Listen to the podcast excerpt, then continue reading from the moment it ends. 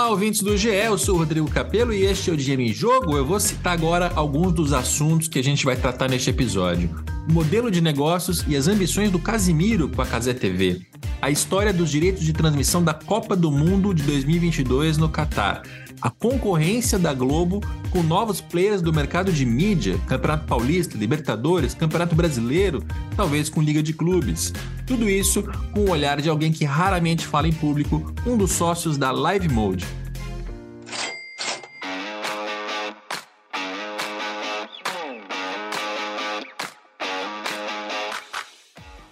Agora nós vamos conversar com o Edgar Diniz, que é sócio da Live Mode. Tudo bem, Edgar? Tudo bem, Capelo, e você? Tudo ótimo. Acertei o seu cargo, porque eu, eu deduzi aqui. Eu sei que você é um dos donos da, da Live Mode, né? Que você é sócio fundador, sócio diretor. Qual o cargo que você gosta de, de usar? É isso, sou um dos sócios fundadores da, da Live Mode.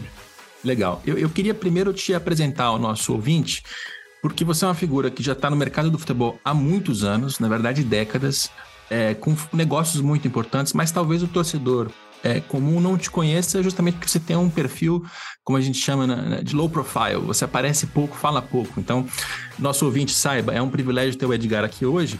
E o Edgar, é, do que eu me lembro aqui, acho que a primeira empresa de esporte que você teve grande participação foi a Top Sports, né, que, que ajudou a montar a Copa do Nordeste. Você foi para, você fundou o esporte interativo também, toda a, a, emissora que cresceu muito até o ponto que ela foi vendida para a Turner. Você foi uma figura é, essencial na negociação de direito de transmissão de 2015 e 2016, numa concorrência Globo Esporte Interativo, que você participou muito ativamente, e recentemente vocês, é, depois que saíram do esporte interativo, fundaram a Live Mode e tem uma série de negócios que é o assunto do nosso episódio de hoje. Esse é o resumo que eu faço de memória aqui. Faltou alguma coisa na sua apresentação? Não, acho que não. Acho que está um, um, bom, um bom resumo aí. A jornada aí já longa, mas é, com muita coisa para fazer ainda para frente. Maravilha. Então, saiba, nós vamos falar hoje de direitos de transmissão, de patrocínios, de direitos comerciais em vários é, vários produtos diferentes, vários campeonatos diferentes, né? Então é, é um episódio que vai ficar bastante rico e eu queria começar pelo Casimiro, porque o Casimiro tem transmissões do Campeonato Carioca, ele fez a Copa do Mundo de 2022 no Catar, né? Então acho que é um, é um assunto rico para a gente explorar. E eu queria que você começasse pelo começo. Como é que vocês eh, se aproximaram? Como é que esse início de, de, transmissões do Casimiro, com o modelo de negócio que vocês criaram, a gente vai contar como ele funciona. Como é que vocês se aproximaram? Bom, é, até por coincidência, né? O, não coincidência, mas o, o, o Casimiro começou trabalhando no esporte interativo, né? Ele trabalhava lá na produção lá é, e, e depois, rapidamente, foi identificado que ele tinha um talento é, para comunicação, e, e, aí a gente, na época, criou um canal de YouTube para ele, o de Sola, etc., ele o Certezas e tal, e daí ele cresceu. Então, a gente conhece o, o, o Casimiro de, de longa data.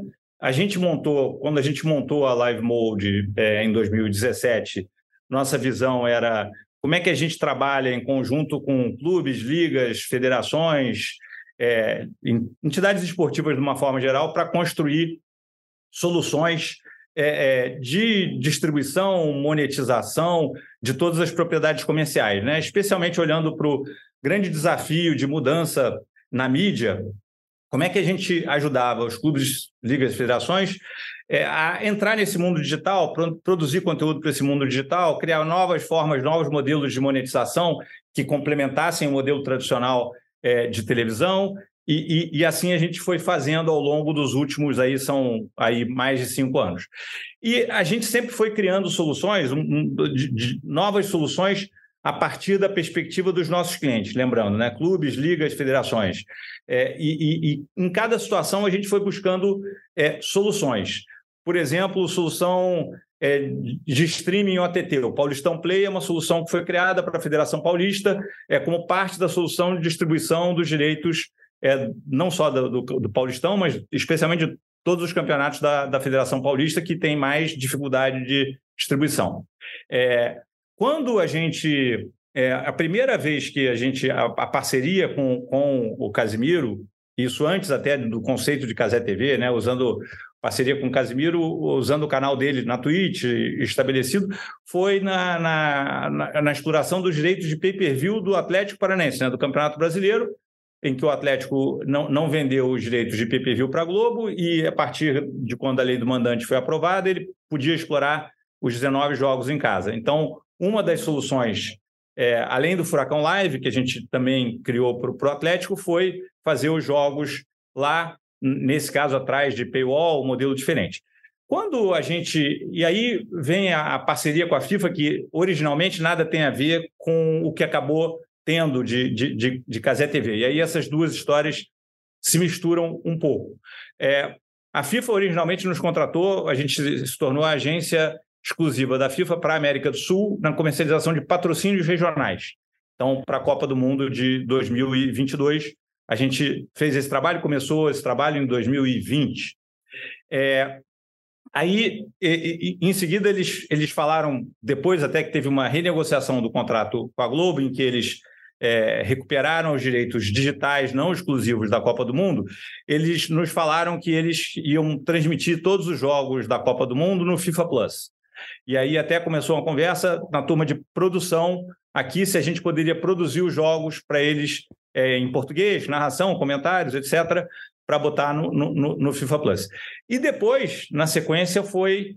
Eles falaram: a gente gostaria de tentar monetizar esses direitos, é, principalmente olhando para 2026 em diante, como é que a gente faz com que a gente é, valorize os direitos de transmissão da Copa do Mundo no mercado brasileiro, sabendo que, obviamente, é, a Globo vai transmitir todos os jogos, vai transmitir todos os jogos em todas as plataformas e, e, e, é absolutamente dominante, mas a gente tem esse direito aqui que a gente gostaria de usar da melhor forma possível.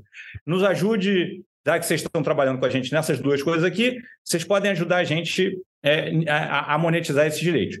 Mas já com a decisão de que todos os jogos seriam exibidos no FIFA Plus. Foi uma coisa que a gente alertou. Ele falou: bom, esses jogos já estão distribuídos, é, bastante bem distribuídos, né? É, através da Globo. Vocês ainda querem distribuir no FIFA Plus. O valor desses direitos, se for vendido no mercado, ele não vai ser um valor alto. Ainda assim, eles nos pediram para explorar essa possibilidade. A gente chegou a falar no mercado, apresentar, e o, confirmou que eles não queriam até recebemos, a FIFA recebeu ofertas, etc. Mas a, a decisão da FIFA foi: a gente não quer associar um preço errado, na visão deles, aos direitos de Copa do Mundo. Então, é, não decidiram não seguir adiante, mas ainda assim é falando como é que a gente pode ajudar, dar visibilidade e a ajudá-los a explorar esse direito e mostrar que esse direito não exclusivo, mesmo sendo não exclusivo, tem, tem teria valor. E foi aí que surgiu a ideia é, da Casé TV. Então, o nascimento, essa história a gente nunca, nunca contou na, na, na imprensa, né? mas o nascimento talvez seja menos é, interessante do que a, a realidade. Poderia parecer, puta, um grande plano de lançar a Casé TV, etc. Não foi nada disso. Foi pensado a partir da necessidade da FIFA e aí a gente viu a oportunidade, a partir do que a gente já vinha fazendo é, com o Atlético, mas expandindo aí para o YouTube, né? lembrando que o, o Casimiro estava muito concentrado na Twitch, é, é, para qualquer coisa live, né, para qualquer conteúdo ao vivo. É, e aí a gente é, pensou, apresentou essa solução para a FIFA, a FIFA gostou dessa, dessa ideia e, e, e, aí foi, foi, foi esse caminho que a gente seguiu. Eu queria até acrescentar um pouco mais de contexto nessa história da FIFA e da Copa do Mundo, porque eu acho que muita gente não, não conhece essa história, embora ela seja fundamental para entender como que a Casa TV surge, né? Como você acabou de contar. A Globo tinha comprado os direitos da Copa do Mundo de 2018 e 2022 lá em 2012, faz muito tempo, num outro planeta, né? Em termos de economia, de política, de, de tudo, era um planeta absolutamente diferente. Quando chega a pandemia em 2020, a Globo entra num processo de, de controle de custos, ela entra numa renegociação com a FIFA, uma renegociação que podia, inclusive, ter acabado numa rescisão de contrato, numa justiça, uma, uma, uma, coisa desse tipo, mas eles chegam ao entendimento de que a Globo mantém os seus direitos de transmissão de televisão aberta, é, fechada, pay-per-view, inclusive, mas ela abre mão da exclusividade na internet em troca de uma redução de valores. E aí, naquele momento, a FIFA sente a necessidade de monetizar esse, esse direito da Copa do Mundo para a internet de algum jeito. Ela chega até vocês com esse plano da FIFA TV, vamos vender a nossa própria plataforma, mas aí eu suponho que é, não seria tão fácil, né? Porque na cabeça do torcedor que está assistindo a Copa do Mundo na Globo, no Sport TV, são ambos veículos de alcance nacional e de grande audiência. A chance de, de, de dar errado ali aquele plano da FIFA TV é muito grande, né? Eu diria que 100%. Foi inclusive o que a gente falou para a FIFA, quando eles nos apresentaram o plano. Você, você é, foi mal te, te, te, aí, mas só é, eles apresentaram o plano para a gente original. É, vamos transmitir todos os jogos no FIFA Plus. Como é que a gente monetiza isso? Vende assinatura? Não, não, não vai vender nenhuma assinatura. Ah, monetiza com publicidade? Muito difícil você convencer alguém exatamente que vai dar audiência. Aí a gente falou, até antes de surgir a ideia da Casa TV, a gente falou: a gente acha muito importante encontrar uma forma de chamar a atenção para que esse conteúdo existe no FIFA Plus, senão ninguém vai saber do FIFA Plus, ou vocês vão ter que gastar uma fortuna de mídia para comprar mídia para tentar levar a gente para o FIFA Plus. E o que é legal é que o crescimento do Casimiro também vem na pandemia, quando está todo mundo em casa, as lives elas viram uma, uma, uma válvula de escape para todo mundo, né? Numa realidade está muito difícil para muita gente. O Casimiro manda muito bem, é um baita do apresentador, é um cara engraçado, bem informado, lúcido, assim, gosto muito do Casimiro também. Então ele cresce no momento que tinha que crescer, né? No momento em que houve aquela questão dos direitos da, da Copa do Mundo, Casimiro cresceu e se apresentou a vocês como uma, uma opção. E aí é, é, é bom de entender essa parte do negócio, porque eu vi durante muito tempo as pessoas criando uma narrativa de que era assim: olha como o mundo está moderno. O streamer, o Casimiro, ele está comprando os direitos da Copa do Mundo, ele está combatendo a Globo sabe? Ele está se apresentando como um concorrente para a Globo e agora a Globo está ferrada porque o Casimiro tem audiências muito altas. Essa foi a narrativa que pegou, inclusive em rede social, alguns bobocas de até no mercado esportivo falaram esse tipo de coisa, mas quando a gente entende como é que as, as coisas aconteceram em ordem, não é bem isso, né? O Casimiro não surgiu para derrotar a Globo, certo? Nenhum, nenhuma hipótese, nunca foi nem o objetivo dele, menos ainda o, o, o nosso. Então, acho que colocou com, com, com precisão. E, e, e, na verdade, o outro ponto, né? A gente olha para as audiências que a Globo teve com a Copa do Mundo em todas as plataformas, audiências excepcionais. E, então, não houve nenhum tipo de, de derrota. Eu, eu acho que, obviamente, você certamente tem algum público, vamos dizer que era mais próximo do Casimiro que assistiu lá, mas a, uma boa parte das pessoas que assistiram lá, e a gente olhou para a demografia, olhou para vários aspectos, era gente até, em, em alguns aspectos, que gostava menos de futebol e que estava lá assistindo de uma forma diferente, que era o que a gente falou, a gente tentar competir é, com a Globo é, com a mesma transmissão, com o que a Globo faz de melhor e, e, e o, a qualidade de transmissões da Globo, é, é que a, a, gente acha que é o erro quando Band ou Record ou SBT tentam fazer, já tem, transmitiram eventos é, junto com, com, a Globo. Você tentar fazer, competir com a Globo no jogo da Globo é praticamente impossível. Então, oferecer uma alternativa diferente, bem morada lá, com aquela galera lá falando, ah, quase que assistindo com os amigos, né? O, o, jogo, a gente achava que era uma alternativa e complementar. E quando a gente olha para as audiências, para a gente é muito claro que é, é, é um complemento que aumenta o, o, o, tamanho do mercado, ainda que, sim, obviamente, totalmente incomparáveis os tamanhos né, do, do, do público Globo com o público Casimiro, mas ele aumenta e, e, e cria uma alternativa legal, divertida que não tem nenhuma ambição, nem hoje, nem amanhã, nem depois da manhã, de, de competir com, com a Globo em nenhum aspecto. E aí o negócio começa a crescer e começa a se expandir para outros direitos, né? Chegando no Campeonato Carioca, hoje o Casimiro transmite os jogos de Botafogo e de Vasco. Aí eu queria explicar um pouquinho do modelo de negócios e entender quais são os limites, os riscos, o que, é que precisa acontecer para ele continuar crescendo. Basicamente, você compra os direitos, esses direitos eles custam X, você vai ter que recuperar esse investimento com é, publicidade, basicamente, porque a transmissão está sendo feita no próprio Casimiro, então é, o Casimiro em si não está colocando dinheiro para comprar os direitos, né? Ele, ele é a plataforma que está no meio do caminho fazendo a transmissão, ele vai ter que recuperar esse investimento com é, cotas de publicidade. E, eventualmente, esse é o plano lucrar, né? Ou seja, ganhar mais com patrocínios do que se gasta na compra dos direitos. Quando se trata dessa situação excepcional da Copa do Mundo, acho que ela, ela é meio que exceção disso, porque ela tem toda uma circunstância é, atípica, né? De como ela foi construída. Quando a gente olha para as outras competições, é, esses direitos eles vão custar é, 20 milhões aqui, 50 milhões ali, tem produto que custa 100, 200 milhões, enfim, começa a escalar. até que ponto dá para escalar esse negócio do, do Casimiro na Casé TV para transmitir competições? Ótima pergunta e acho que é, que é importante. Assim, a vocação da Casé TV e o projeto é, da Live Mode com o Casimiro na Casé TV, ele não contempla é, a Casé TV entrando em disputas por direitos. Então, esse eu acho que é um ponto importante. A gente acha que a gente é, oferece a Casé TV assim como a solução OTT em streaming, é uma solução de distribuição e monetização que a gente apresenta a clientes para quem faça sentido naquele momento essa solução. Então, vou dar exemplo de a gente tem agora, depois até desse sucesso da, da Copa do Mundo, funcionou muito bem para a FIFA, a gente levou um caminhão de gente para experimentar o, o, FIFA Plus, caminhão de gente dentro do tamanho esperado de uma plataforma dessas, né?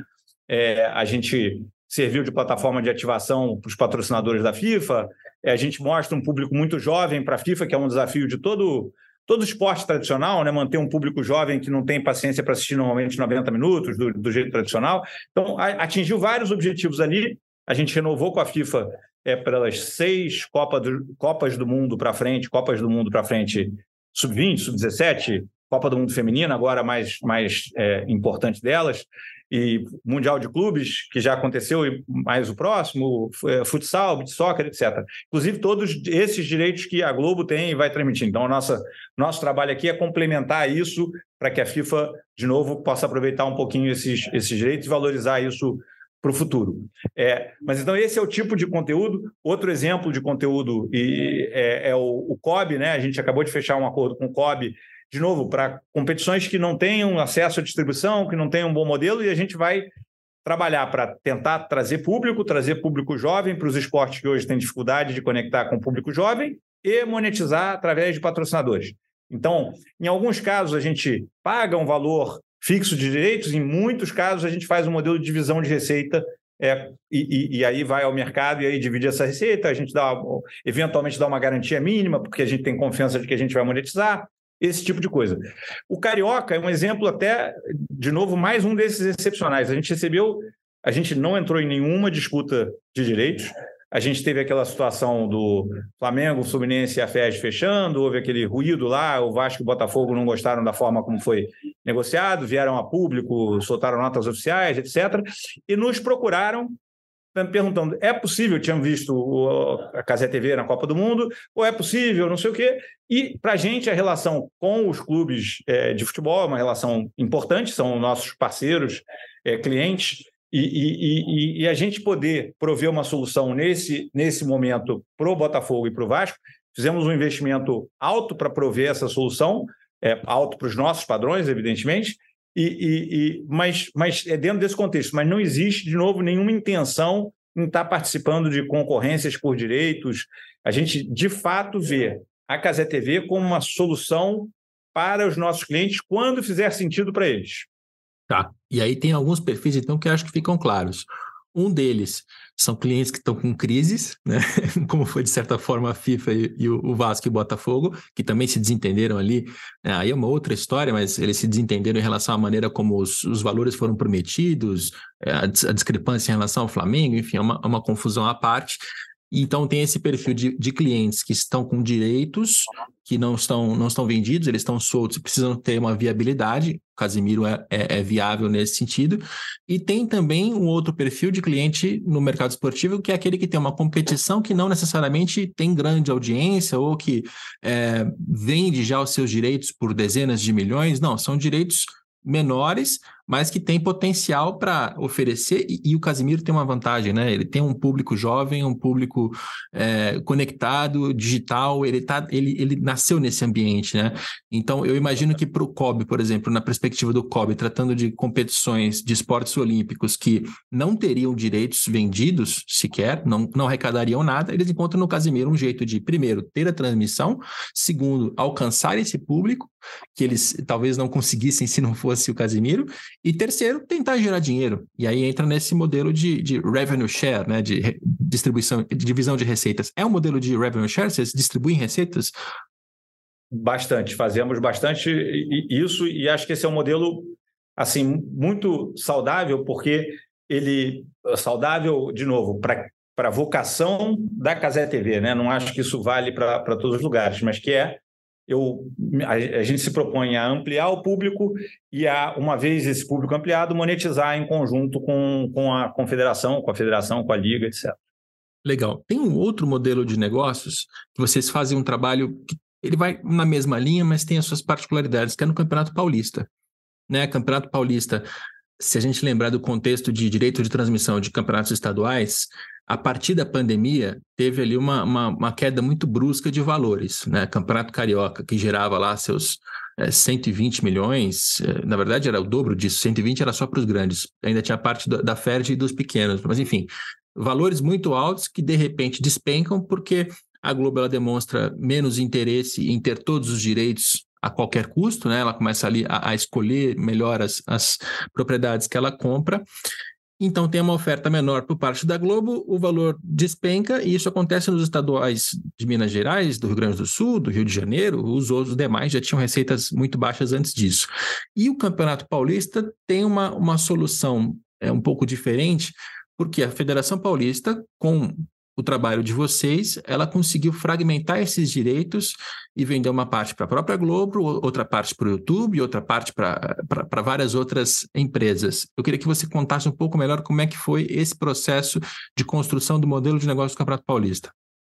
Perfeito. E esse é o, esse papel com a Federação Paulista, que é, de novo, muito parecido com os, a maior parte dos nossos projetos. Esse é o trabalho é, vamos dizer, mais tradicional que a gente faz, que é sentar junto com a federação, no caso a Federação Paulista, a gente foi contratado em 2018, ou seja, muito antes do contrato com, com a Globo é, terminar, que era em 2021, né? Para ajudá-los a pensar o futuro e antecipar. E aí eu já acho que é uma diferença muito grande da Federação Paulista para média das federações estaduais no Brasil, que é essa visão de preciso trabalhar com antecipação tenho produtos importantes, não só o Paulistão, né? tem a Copinha, tem o Campeonato Paulista Feminino, que é muito valorizado, tem é, o Sub-20, tem a Copa Paulista, uma, uma, série de competições.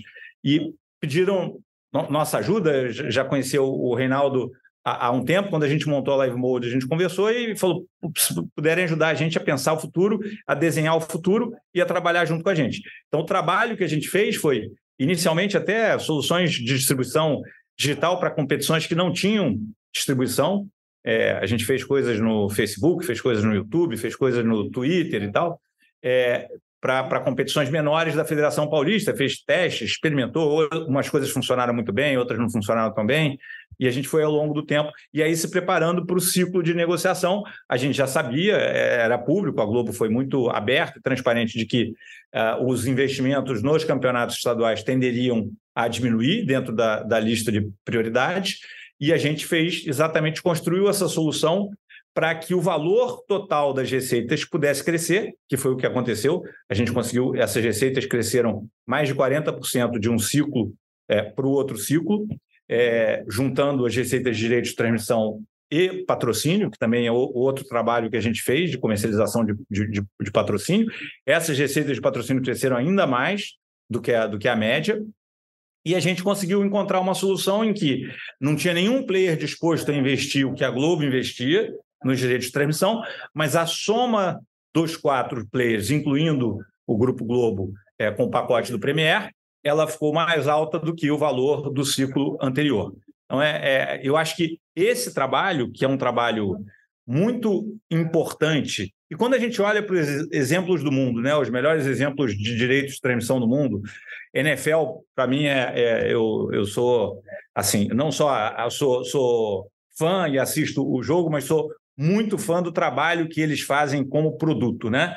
É um exemplo onde o empacotamento lá não teria outra forma deles arrecadarem 10 bilhões de dólares por ano que não vendendo empacotamentos e trazendo os maiores investidores possíveis de mídia para é, desenvolver o produto. Então, acho que o, o mercado brasileiro é, é, durante muito tempo, ele, ele teve a, a, Globo como quase que player único por conta da, da competência do tamanho do investimento que a, que a Globo fez. É, a gente acha que olhando para frente é, é, é, natural que tenha, e, e a Globo ela, ela, tomou a decisão de priorizar algumas competições e de abrir mão de outras é, competições para tomando decisão racional do ponto de vista de negócio. E a gente tem novos players entrando, alguns até em parceria com a Globo, como a Amazon, outros comprando, entrando agora no mercado Libertadores, Paramount Plus, ESPN com Star Plus. Então, acho que esse mix de, de, de players investindo vai ser muito importante para as soluções futuras é, de distribuição dos direitos é, de futebol no Brasil. Aí eu entro numa questão conceitual contigo, não necessariamente falando de Campeonato Paulista ou de qualquer cliente de vocês, que é em relação a esse novo modelo de direito de transmissão que está se formando e que, que me parece que vai se consolidar. Para o torcedor, não ficou muito mais fácil a vida para acompanhar o esporte. Né? Você, tem, você tem duas figuras aqui. Você tem a figura do dirigente que está vendendo o direito que quer arrecadar cada vez mais. E com esse modelo, no Campeonato Paulista, vocês conseguiram arrecadar mais, claro, com o acréscimo de patrocínios além dos valores da transmissão. Outros mercados não conseguiram fazer igual. O Campeonato Carioca está com muita dificuldade para fazer esse modelo parar em pé. Então, não, não dá para dizer que o modelo em si é um sucesso, dá para dizer que no Campeonato Paulista ele funcionou. Quando a gente pensa do ponto de vista do torcedor, é, antigamente você assistia aos jogos majoritariamente na Globo, na televisão aberta. Em algum momento você tinha também o Sport TV, então você tinha assinatura de aberta e televisão fechada, você tinha acesso a praticamente tudo. Aí vem o advento do pay-per-view, do Premiere, mas ainda assim tinha facilidade de saber onde está, quanto custa, comprei, paguei, assisto. Hoje em dia, existe dificuldade até para saber onde vai passar. Porque quando você tem quatro, cinco, seis canais transmitindo a mesma competição, é, você precisa de um manual para saber onde vai passar. Né? Então, a vida do torcedor, além de não ter ficado mais barata, porque tem que assinar quatro, cinco, seis serviços, se ele quiser assistir a tudo, ela ficou complicada. Você, você acha que esse modelo, do jeito que está hoje, hiperfragmentado, isso vai prolongar, ou vai reduzir, ou vai voltar para o modelo anterior? Acho improvável, mas enfim, qual é a tua visão de, de médio e longo prazo? Não, são bons pontos e eu concordo com você. Assim, a vida do torcedor não ficou nada, nada fácil, ficou mais difícil. É, a gente viveu no, no, Campeonato Paulista, a gente vive esse desafio né, da comunicação, que jogo vai passar onde, porque não tem, não tem nem uma forma simples de comunicar, né? Um jogo do Palmeiras aqui, o outro do Palmeiras lá, um jogo do Corinthians aqui, outro do Corinthians lá, São Paulo, Santos, enfim, você não tem nenhuma lógica do ponto de vista do torcedor, né? A lógica é a partir do, do negócio comercial, né? Dos pacotes que foram fechados e das escolhas entre as plataformas de transmissão. O que a gente fez, está fazendo no, no, no Paulista para tentar mitigar esse problema, e também acho que baseado em modelos internacionais que funcionam bem, NFL de novo é um bom exemplo, NBA é outro, é e, e, deu trabalho para construir com cada plataforma para que ela haja promoção. Então, na transmissão do YouTube, chama a transmissão que vai acontecer na Record, que chama a transmissão que vai acontecer no Premiere, esse tipo de coisa. A gente não conseguiu isso em todos, mas a gente conseguiu uma promoção cruzada que ajuda a mitigar esse problema. Mas eu concordo com você, temos a força do futebol permite que as pessoas ele é tão forte, é um conteúdo tão forte que as pessoas vão atrás desesperadas, vão lá no Twitter e vão descobrir aonde vai passar o jogo, né? Mas obviamente não é a coisa mais natural, nem mais simples e nem ideal do ponto de vista do torcedor. Olhando para o futuro, e, e, eu recebo um monte de mensagem dos meus amigos me xingando por causa disso. Pô, você há uma confusão, não sei o que, agora é muito mais difícil, era muito mais fácil antes tal. Acho que não é. Eu, olhando para frente, a, a má notícia é que eu acho que. Eu acho que vai de alguma forma se acomodar. Eu não acho que essa pulverização atual com tantos players ela vai se consolidar. Mas eu acho que ela vai ser. Eu, eu não consigo enxergar é, com certeza um modelo em que você tenha um player, qualquer que seja ele, comprando tudo, porque eu acho que é difícil fazer sentido econômico. E eu acho que o, quem vai liderar esse, esse processo, a forma como vai ser vendido, vai estar sempre buscando essa maximização do valor. E essa maximização do valor, na maior parte dos produtos, obviamente o produto tem que ter. É, é ele tem que ter potencial para ser fatiado, senão não adianta. Você fatiar um produto Acho que tem um caso agora de, de Série B, eu acho que foi um produto que foi fatiado e, e não conseguiu alcançar um objetivo é, satisfatório. Porque é difícil mesmo, mais difícil por, por, por várias razões. É, então, produtos como a Libertadores conseguiu, de forma bem sucedida, fatiar, e eu acho que a Globo tem um pacote super poderoso, está muito feliz com o pacote que tem, é, ESPN, Star Plus também, Paramount Plus também. E acho que quando a gente olha para produtos no futuro, a tendência é você ter essa combinação aí de dois ou três players dividindo os produtos, e acho que vai se buscar uma acomodação para solucionar a vida do torcedor. Eu acho que é um, um, objetivo deve ser um objetivo comum de todo mundo. Acho que o papel de uma liga é, ou, ou de quem quer que esteja organizando esse campeonato deveria ter a iniciativa de ajudar a organizar isso e facilitar isso em acordo com os grupos de mídia que estão comprando os direitos. É, o, que eu, o que eu acho hoje, e já acho há algum tempo, é que em algum momento a gente vai chegar a um cenário assim: é, Campeonato Brasileiro, tem 380 partidas. Você pega essas 380 e você faz pacotes. Então você vai ter um pacote de 200 partidas que tem televisão aberta, fechada, pay-per-view, etc. Aí você vai ter um outro pacote com 80 partidas, você vai ter um outro pacote com 100 partidas. A Globo vai comprar o de 200, porque é a maior empresa do mercado, tem o maior faturamento, tem a maior arrecadação publicitária, então ela tem condições de ir nesse pacote mais caro. Uh, o pacote de 80 que é voltado para o streaming, de repente, a Amazon compra, né? E aí, e aí você vai acomodar poucos players, mas em pacotes que sejam relevantes e que, que permitam a, que, essas empresas façam seu negócio de transmissão, de, de venda publicitária, etc. Eu imagino que a gente vai chegar nesse momento, nesse cenário. Mas entre o modelo anterior, que estava tudo na Globo, e o modelo futuro, em que vai estar na Globo e mais um ou dois, e vai ficar simples para quem vê e vai ficar fácil é, de arrecadar mais para quem vende, vai ter um, um, momento de turbulência ali, de, de, de, hiperfragmentação, de muita gente tentando, muito experimento e pouca, e pouca, pouca coisa dando de fato certo, assim. É, resumir aqui a ideia de um jeito agradável, você concorda?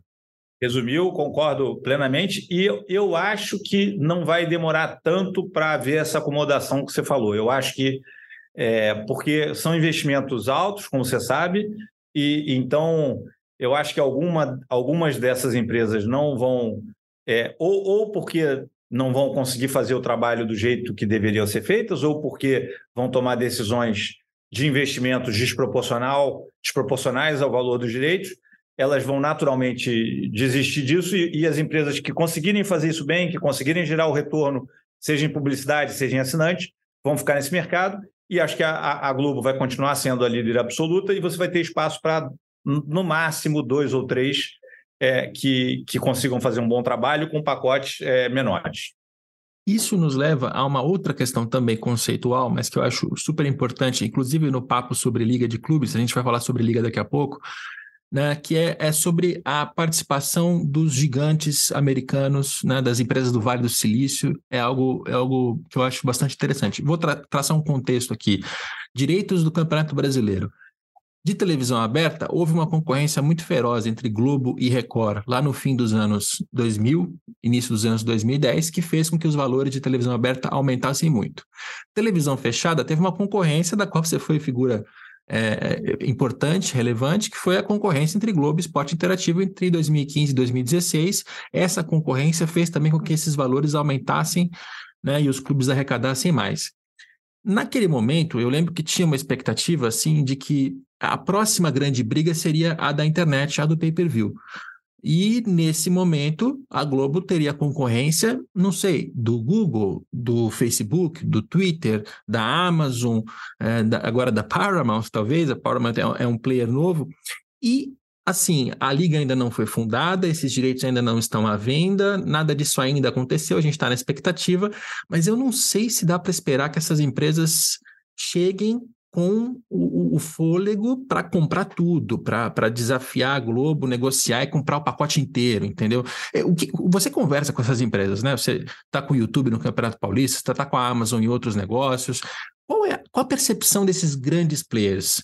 Eles querem comprar tudo, eles querem desembolsar 2, 3 bilhões de reais, eles querem experimentar com pacotes menores. Qual que é mais ou menos a estratégia dentro que você pode falar? Claro.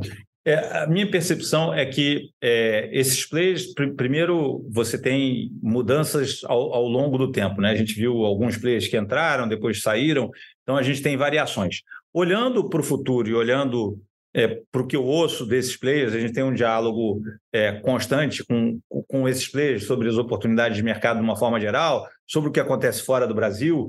É, é a avaliação é que, sim, existe interesse é, em investir em, em, em, direitos de transmissão e entrar no futebol brasileiro, como, como tem entrado.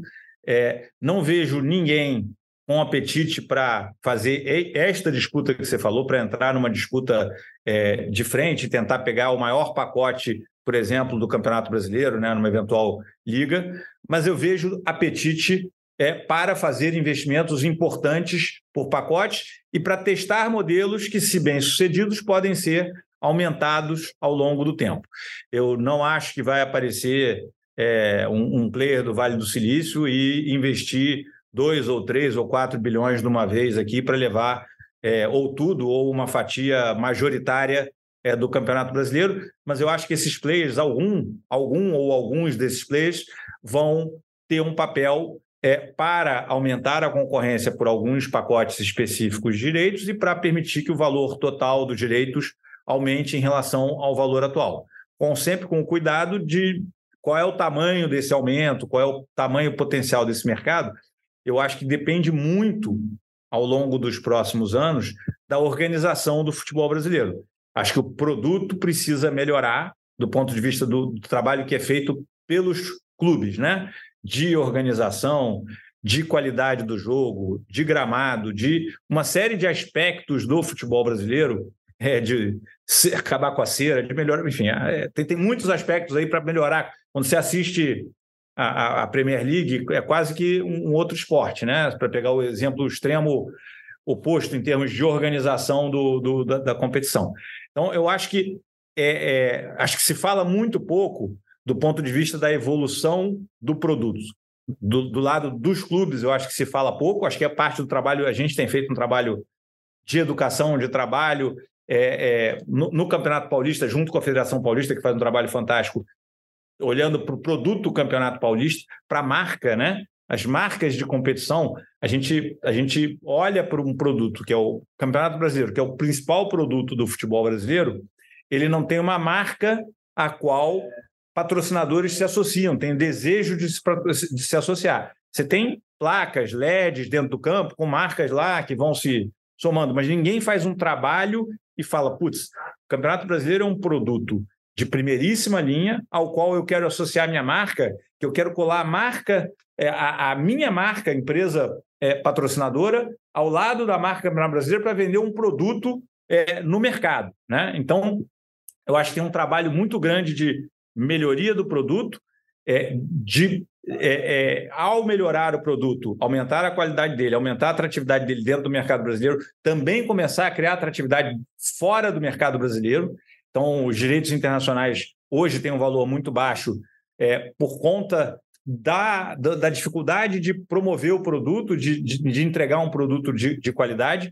Esse potencial pode levar a aumentar a receita do direito internacional, se somando ao crescimento das receitas é, de direitos é, domésticos, aumentando a receita dos clubes e criando um círculo virtuoso em que os clubes possam manter por mais tempo as suas jovens revelações e que o futebol brasileiro possa aí entrar nesse círculo virtuoso, valorizando o produto, aumentando a receita ao longo do tempo. Não existe vara mágica para de 2024 para 2025, de repente tudo vai se transformar e, e tudo vai se resolver. E a gente entra nesse assunto não é por acaso, é porque está rolando toda uma conversa de fundação de liga de clubes, e um dos pontos de divergência ali é de como se distribui o dinheiro da televisão, né? E os modelos, as fórmulas, todos vão na, na, linha de que, olha, se crescer muito a receita, a gente vai conseguir equilibrar a divisão entre os clubes. Aí o Forte Futebol tem um discurso um pouco mais radical nesse sentido, a Libra tenta fazer uma concessão entre Corinthians e Flamengo que mais arrecadam com outros clubes, etc. É, então, quando eu te pergunto sobre é, esse apetite dessas empresas internacionais, tem muito a ver com qual é o potencial de crescimento no curto prazo da receita do Campeonato Brasileiro um, um alerta para o nosso ouvinte, a, a Live Mode ela é assessora do Forte Futebol.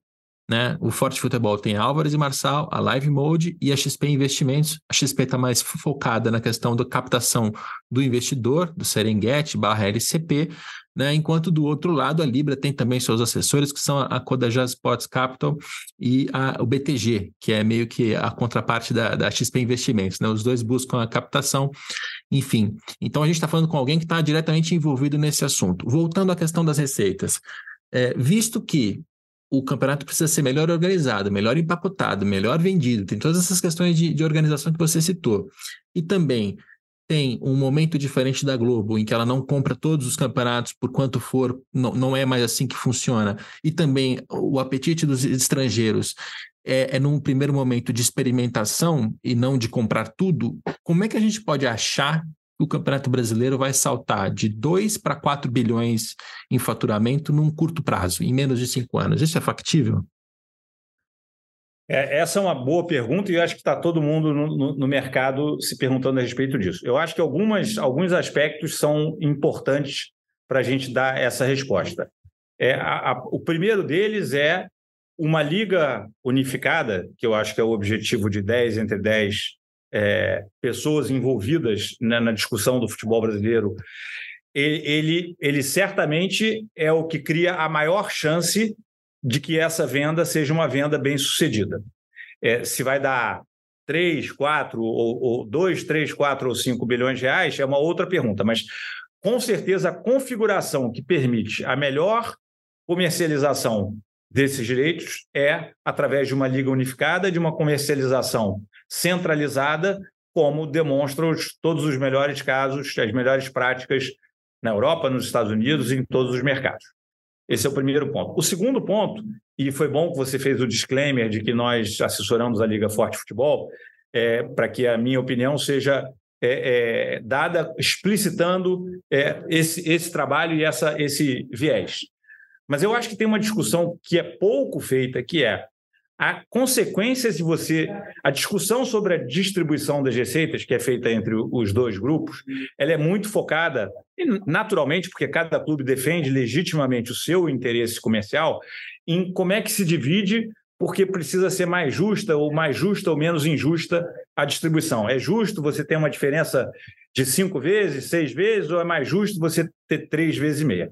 Eu acho que o foco tem menos foco do que deveria ter em como é a distribuição das receitas para que a Liga Brasileira possa se desenvolver ao longo do tempo e se tornar uma liga competitiva a, a, do tamanho das grandes ligas europeias. E quando a gente olha para os melhores exemplos do mundo, seja exemplos americanos, NBA NFL novamente citando como exemplo, seja é, a, a, Premier League, é, La Liga e as outras ligas europeias, fica muito claro que a distribuição equilibrada de receitas muito mais do que a justiça distributiva, ela é importante para um produto competitivo, para um campeonato competitivo. E a existência de um campeonato competitivo, no mundo em que as receitas dos clubes aumentam, o dinheiro vai ser cada vez mais é, decisivo para que você tenha esse equilíbrio. Se a gente não criar agora a chance de um modelo equilibrado, a gente está destruindo valor da Liga Brasileira no futuro. Eu acho que esse é um ponto ainda pouco falado. Tem alguns jornalistas que falam aqui e ali, mas e, e, e, em algumas discussões de clubes, mas eu acho que ele é um ponto muito menos falado do que ele deveria ser. E ao invés do estica e puxa, é qual é o modelo de liga que vai permitir o futebol brasileiro ter um campeonato muito competitivo, permanentemente competitivo, não é competitivo num ano ou no outro, permanentemente competitivo, de forma que o produto se torne um produto melhor e a gente arrecade mais receita. Sempre Flamengo, Corinthians, as maiores torcidas, vão ter mais receitas do que os outros. Então, isso não está sendo discutido e não, não, não tem nenhuma, nenhum motivo para se discutir. Mas você ter um modelo mais equilibrado ao longo do tempo, com regras claras, transparentes, auditáveis, etc., que permita a mobilidade dos clubes dentro dessa distribuição e que é, gere equilíbrio, valoriza a liga do futebol brasileiro como um todo. Você está dizendo é que num cenário em que o Campeonato Brasileiro é dominado financeiramente consequentemente, também esportivamente por Flamengo e Palmeiras, ele vai valer menos do que um campeonato que tenha um, um, equilíbrio maior e que Vasco, Botafogo, Santos, Fluminense e vários outros clubes, Fortaleza, Ceará, enfim, não tô, estou só citando exemplos aleatórios aqui, que, que esse campeonato mais equilibrado ele vai valer mais. O argumento é esse. É, esse é o argumento e esse é o exemplo que a gente olha em todas as ligas que são fortes é, economicamente no mundo. E, obviamente, a gente não tem ilusão, quando a gente olha uma liga americana, onde é uma distribuição, aí sim, muito, muito, muito equilibrada, a gente não tem a ilusão de chegar nisso. Mas por que não olhar para o melhor exemplo de liga mais bem sucedida do mundo, que é a Premier League inglesa, não que a gente vá conseguir chegar lá, mas olhar para ter como norte, assim, eu acho que ver a seleção brasileira, boa parte dos jogadores da seleção brasileira distribuídas entre os grandes times ingleses, grandes e médios times ingleses, ver é, é, a disputa que acontece hoje no, no campeonato inglês, que é consequência direta do modelo de distribuição que foi criado. Isso não é por acaso, não é que o futebol inglês nasceu com a, a, uma, uma, distribuição de clubes é, é, é, mais equilibrada, é consequência do modelo de negócios, do modelo de sucesso da Premier League. Não por acaso, a Premier League arrecada mais do que todas as outras ligas na Europa. É, eu, tenho o um mau hábito de, de, contestar os meus entrevistados aqui, viu, Edgar? E, e nesse, nesse caso, eu, eu, gosto muito do, do princípio do equilíbrio, acho que ele é importante e tem que ter. E quando a gente olha para a Premier League, a diferença dela é que os clubes pobres são menos pobres do que nos outros clubes, nas outras ligas. Né? Então você tem um Leicester, por exemplo, que com muito menos dinheiro consegue estar na primeira divisão e chegar ao título de uma Premier League numa temporada fantástica. Isso só acontece porque na Premier League você tem uma distribuição que permite que o clube pequeno ou médio faça isso. Uh, mas, por outro lado, é, a gente tem que entender a origem dessa, dessa distribuição igualitária nas ligas europeias também. E no caso da Inglaterra, né, só para colocar em números, a Premier League ela tem uma diferença nas, nas receitas de televisão, ali, de mídia, né, que são distribuídas. Então a gente não está falando aqui de venda de jogador, de, de patrocínio, de bilheteria, esquece tudo isso. A gente está falando especificamente de televisão. A distribuição lá é entre o primeiro e o último tem uma diferença de 1,6 vezes. Na Espanha, são três vezes e meia. E no Brasil, a gente tem uma distribuição que está em seis, oito vezes, aí varia de acordo com o campeonato. Então, a gente tem um campeonato que é claramente desequilibrado. Mas eles só conseguiram equilibrar porque os direitos internacionais, eles são muito altos, são muito relevantes, porque são produtos globais. A Premier League, ela fatura é, coisa de 5 bilhões de libras com, com o direito de transmissão doméstico e 5 bilhões com o internacional.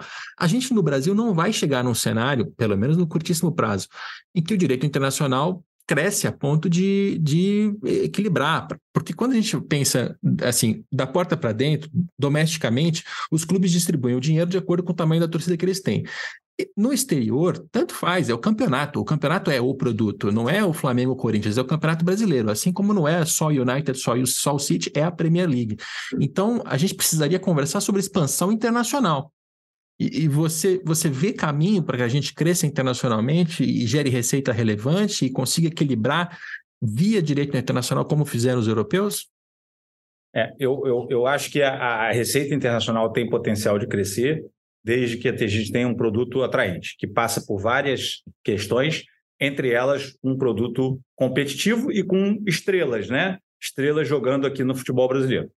É, então, é, é, esse é o, o, o, primeiro ponto. Eu acho que é possível, a, ao longo dos anos, e muitos anos, que a receita internacional cresça a partir disso. Mas eu acho que a distribuição de receitas, mesmo das receitas domésticas, é, ela é mais equilibrada na Premier League, por exemplo, do que ela é no Campeonato Brasileiro. E, e esse equilíbrio permitiu, ao longo do tempo, é, a melhoria do, do produto, e a melhoria do produto fez com que ele internacionalmente se distanciasse, inclusive das outras ligas, né? Pegar a liga, a Bundesliga, acho que é o melhor exemplo de comparação, né? A Bundesliga é muito difícil dela ser atraente, dada a distância que existe do Bayern de Munique para os outros times, quase que todos os, os anos. Então, é, eu, eu, eu, eu acho. E, e, tem um ponto também muito importante, né? A gente só está falando da distribuição das receitas deste produto Campeonato Brasileiro. Né? Os patrocínios individuais, as vendas de jogadores, é, o licenciamento de produtos, a parte de ingresso, sócio-torcedor, todas essas linhas de receitas, elas vão continuar diferenciando os tamanhos dos clubes.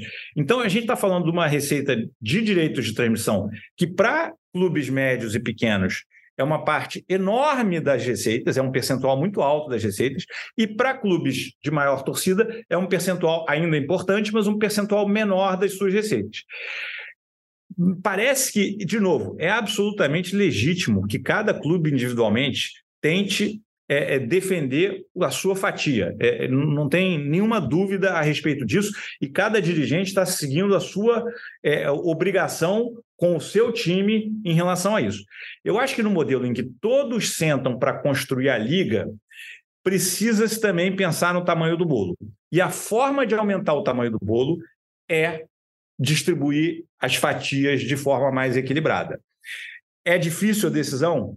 É difícil, mas a gente não vai ter uma segunda chance. Eu acho que se a gente perder essa chance de criar dentro da liga a partir de 2025 isso, a gente vai estar condenado a um produto, a um campeonato desequilibrado permanentemente e um produto menos atraente.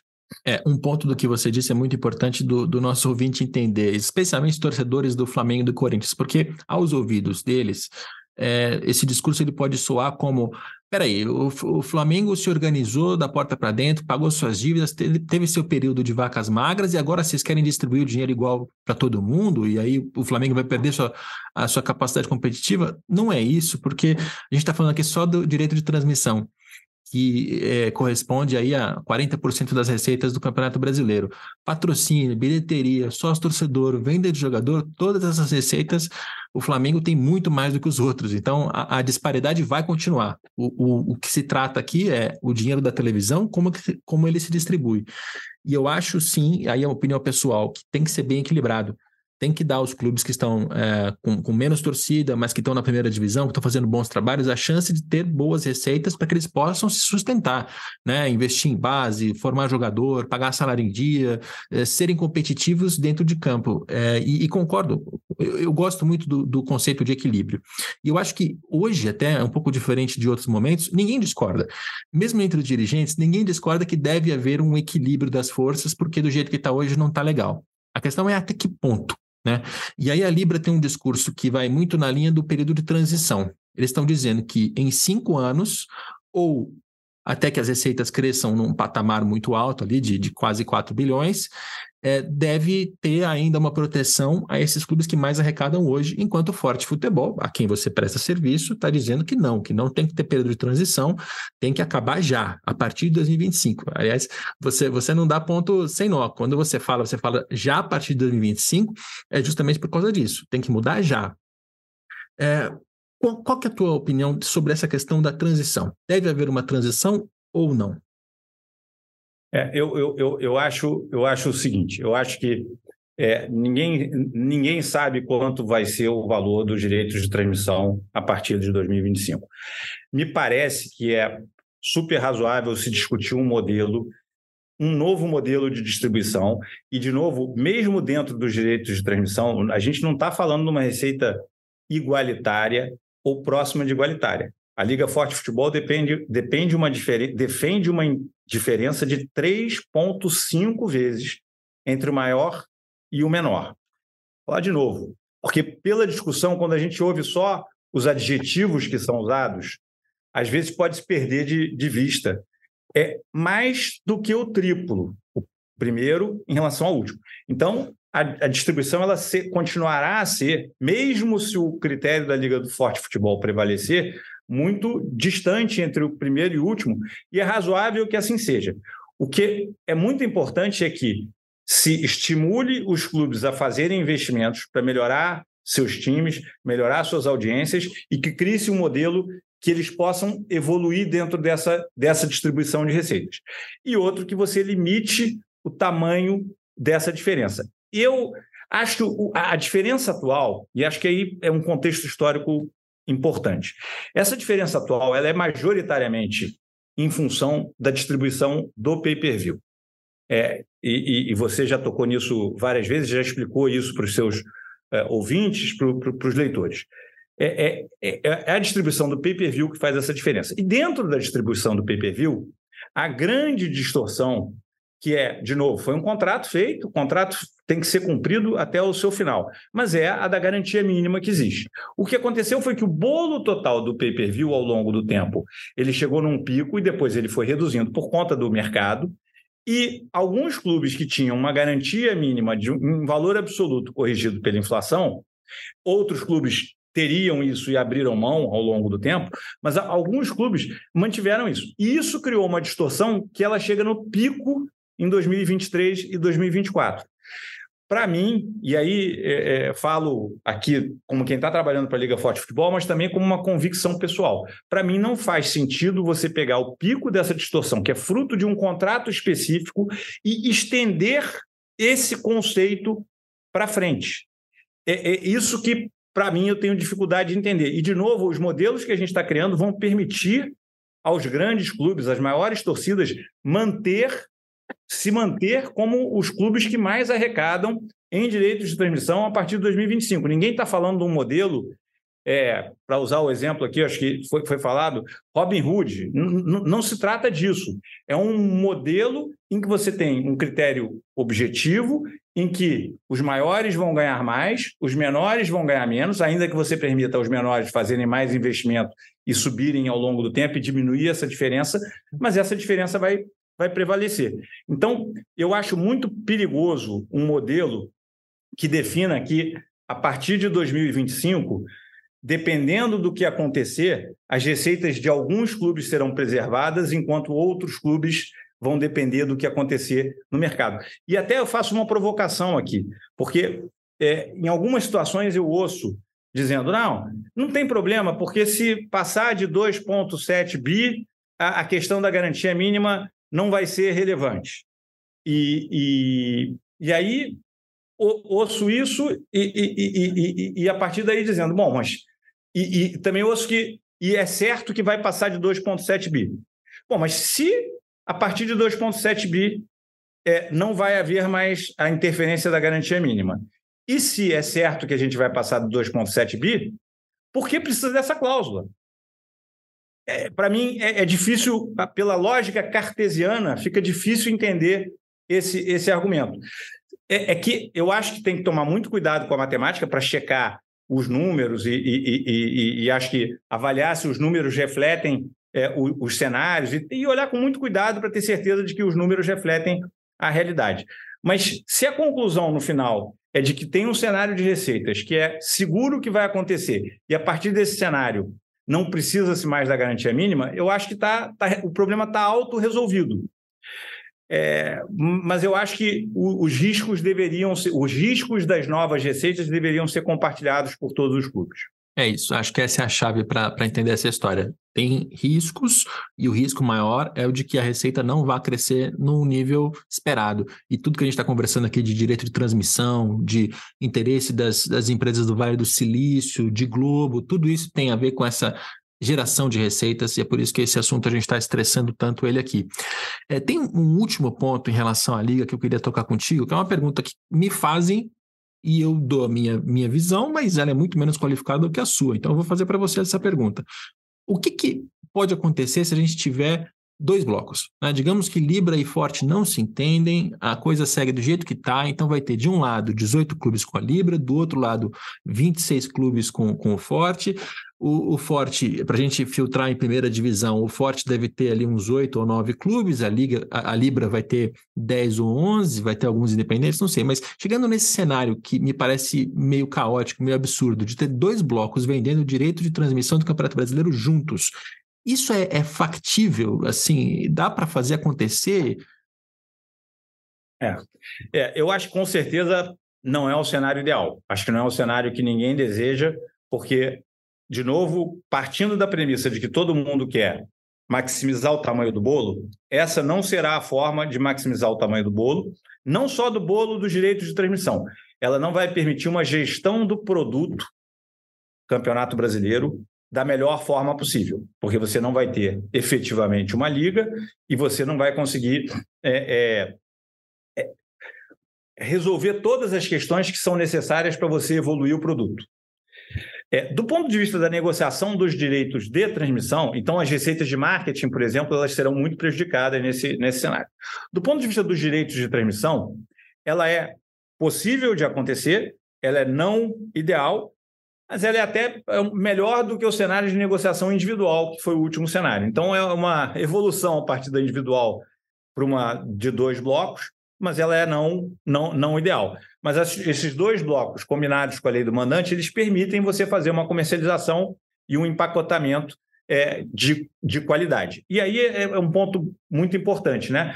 Por conta da lei do mandante, é, os dois blocos vão ter direitos de transmissão para comercializar de times dos dois blocos, né? E é um pacote muito bem definido, diferente do que foi no passado, é, no cenário em que se comprava direito de transmissão e você só tinha o direito de transmitir os jogos entre aqueles times.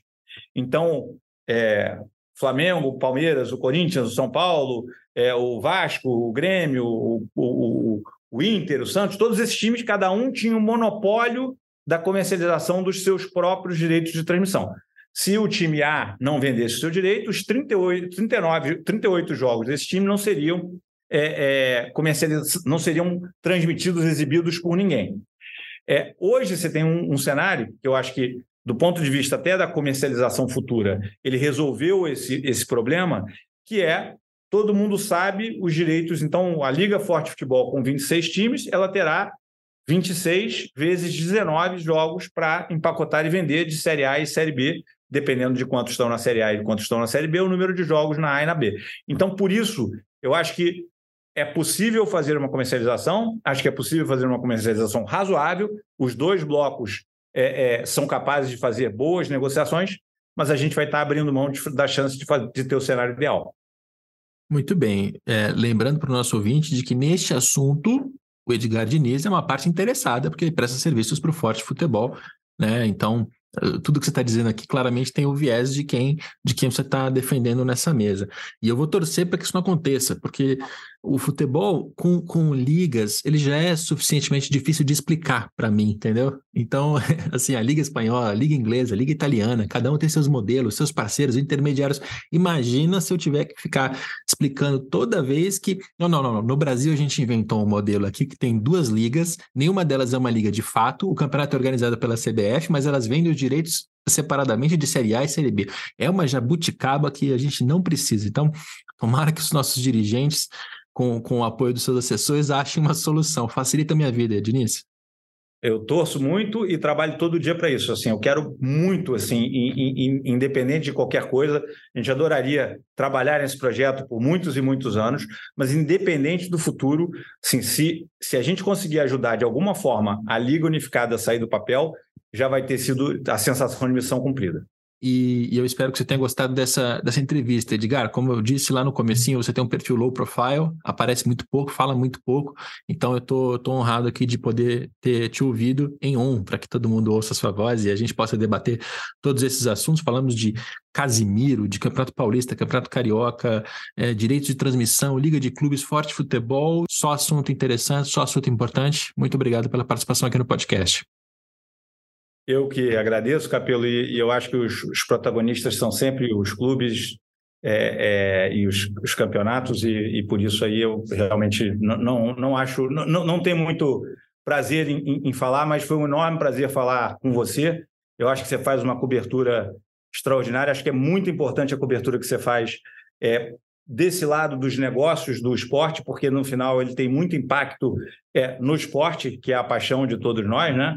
E, então eu acho que esse trabalho que você faz é extraordinário. Eu te agradeço aí a chance de estar aqui. Este podcast tem a coordenação do André Amaral e do Cláudio Raba. E a gente volta na próxima segunda-feira com mais um Dinheiro em Jogo.